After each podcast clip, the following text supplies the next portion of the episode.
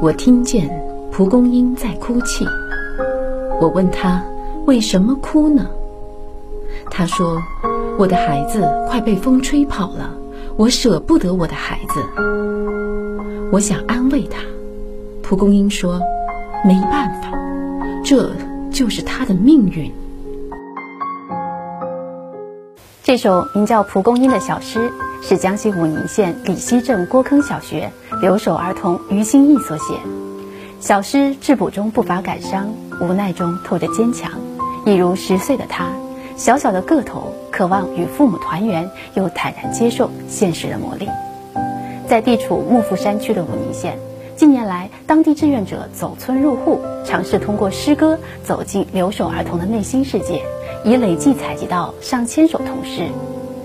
眼下正值暑假，让我们走进这个偏远山区，看看这些孩子他们过得怎么样，看看他们的笔下都写了什么。同样是留守在家，鲁溪镇梅岩村的毕子轩告诉我们，从小学二年级开始，他就是一个人睡觉，一到晚上就格外想妈妈。但出人意料的是，他却并不希望爸爸妈妈回来工作。他们那么辛苦去赚钱，是为了我们好。我不希望我爸爸妈妈回来，因为这样子的话，他在我身边工作，钱赚不到，还会很辛苦。爸爸，我想你了。小小的年纪，稚嫩的肩膀，过早的与生活短兵相接，让不少留守儿童显得有些早熟。可不经意间，一阵风，一朵云，一片叶子。总能撩动孩子们的心弦。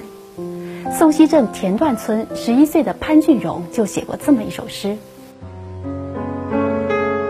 雪花是独一无二的，落雪的声音如同两片叶子相撞。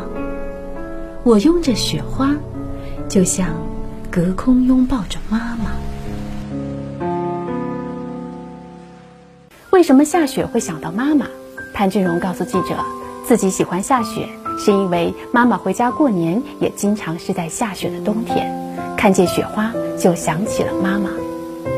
他们的叙述是如此的浑然天成，孩子们的情感是如此的真挚动人。当孩子有抒发情感的冲动，有感知生活的敏锐，就会以自己的方式去理解生活，追求幸福。李溪镇郭坑小学六年级的杨宇恒的独白令人印象深刻。我是一棵茁壮成长的小树，春天，我给小草地里小花妹妹挡雨，让他们免受大雨的惩罚；夏天，我给孩子们带来阴凉，让他们在树下玩游戏，我仿佛都跟着动起来；秋天，树叶离开了我，去寻找自己的生活，我很伤心，但心里。还是祝福他们。一棵经历不同季节的小树，映射了小诗人杨宇恒的内心世界。虽历经风雨，孩子们纯粹的心仍被责任和善良牢牢包裹。是，鲜活的诗篇里有孩子们真情的流露，心灵的轨迹，天性的展示。有老师啊跟我们反映，他有的孩子呢，他因为写诗呢，他现在性格也变得更开朗了。他有的孩子呢，就字比以前写的更好了。